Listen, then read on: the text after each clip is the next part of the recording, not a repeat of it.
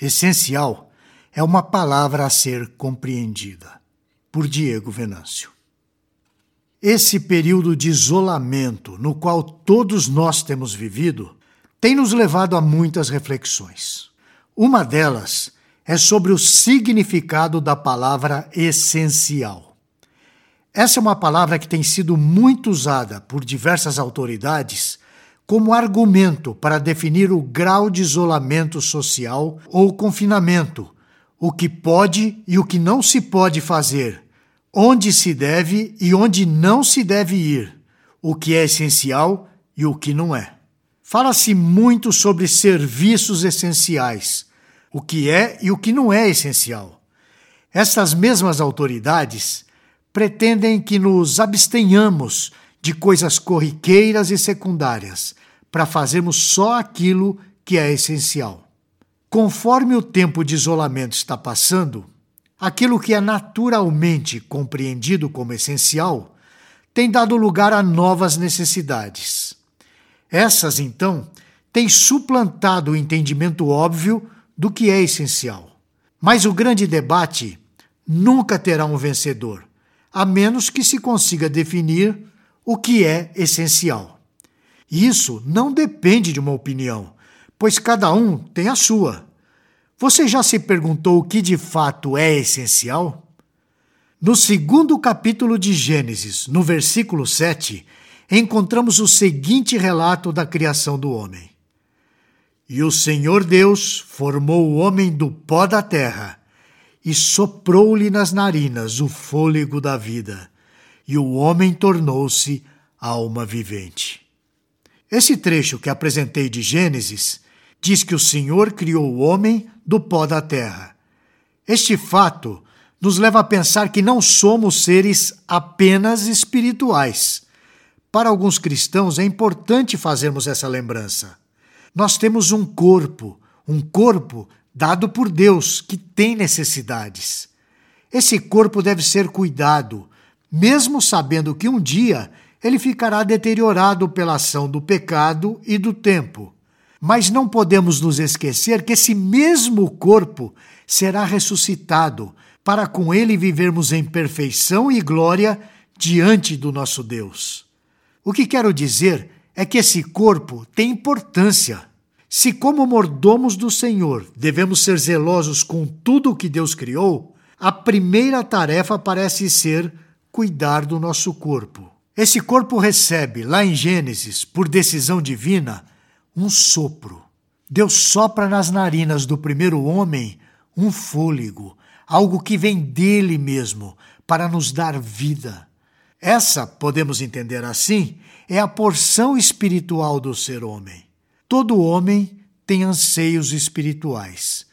Mesmo quando ele deseja ser ateu, ainda precisa lidar com Deus, digamos assim. Outra coisa que podemos observar é que no versículo 15 do mesmo capítulo 2 de Gênesis, Deus criou um jardim. Vamos ler. E tomou o Senhor Deus o homem e o pôs no jardim do Éden para o lavrar e o guardar. Como vimos, Deus colocou o homem nesse jardim para que o cultivasse e o guardasse. Assim, aqui vemos o trabalho sendo instituído por Deus como uma atividade essencial da vida do homem. Esse corpo recebe o fôlego da vida e faz algo, produz algo. O meu ponto, ao final das contas, é defender que o homem é feito de uma unidade. Essa unidade é feita à imagem e semelhança de Deus, mas Deus não tem corpo como os homens. Esse é um atributo exclusivo da raça humana. Não desejo fazer uma discussão longa sobre o assunto, mas temos percebido que o confinamento tolhe o potencial colocado no homem.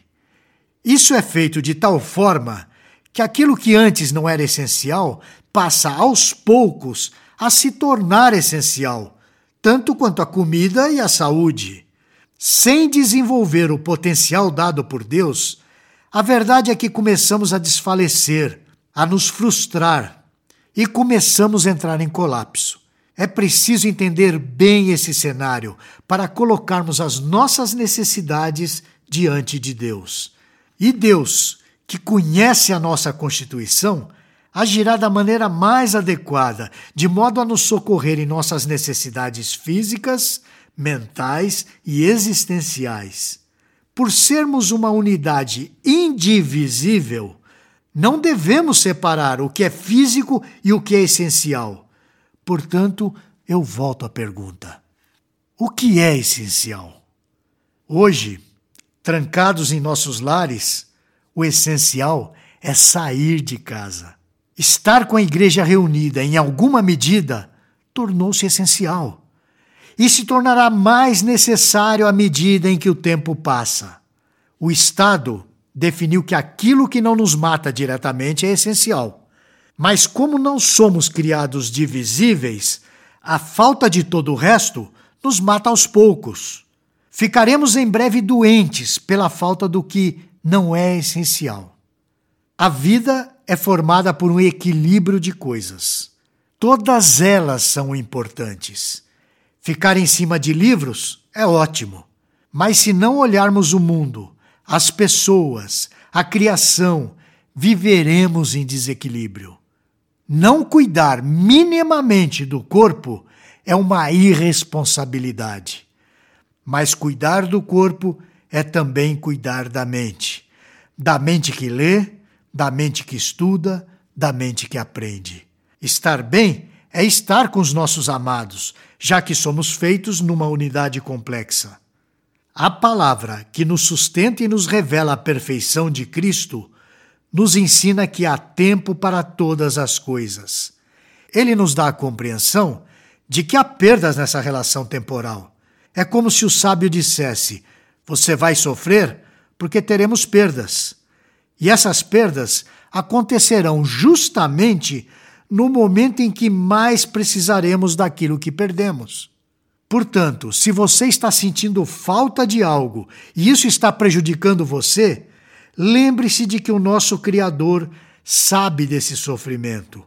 Converse com ele sobre as suas carências nesse momento. Ele conhece profundamente toda a dor pela qual você está passando. E fique tranquilo, ele há de suprir cada uma delas. Você gostou deste post? Então compartilhe essa mensagem com seus amigos, sua igreja e familiares. Coloque o seu e-mail no nosso blog para não perder nenhum post. Siga-nos no Facebook, Instagram e Twitter.